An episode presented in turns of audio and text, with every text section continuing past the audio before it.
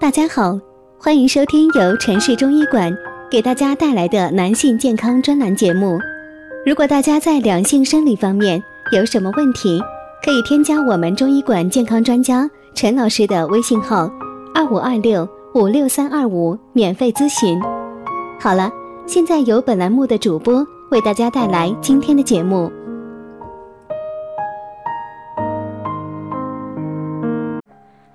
我们这一讲的题目是：大便用水冲不走，牛身上一物配薏米，专解此症。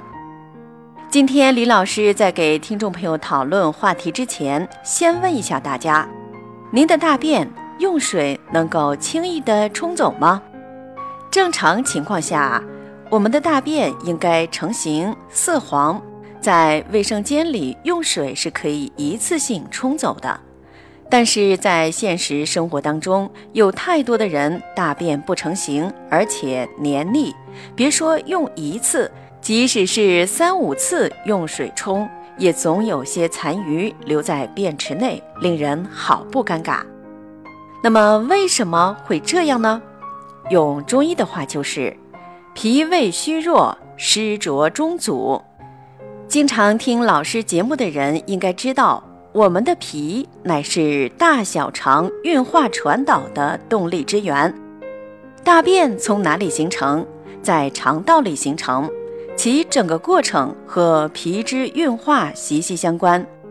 如果脾气虚弱，运化失全，使得湿浊下注于肠，我们大便的传导就会乏力，对湿浊无还手之力。大便正常形态的形成就会受到影响，于是我们的便便就糙烂粘滞不成形。也就是说，脾虚有湿乃是此问题的根源。那么这个时候我们该怎么办呢？那就需要健脾强胃而利湿，方法自然是多种多样的。那今天老师只给大家介绍其中的一种。它取材简单，制作方便，效果不错。这就是妙用牛肚和薏米。准备牛肚一具，薏米五十克。将牛肚剖洗干净，然后切细。每次用一百克和薏米来煮粥服用，空腹吃。这个方法健脾利湿的效果是非常好的。先说牛肚，即称之为牛百叶。它味甘性温，入脾胃经，功在补虚营、健脾胃。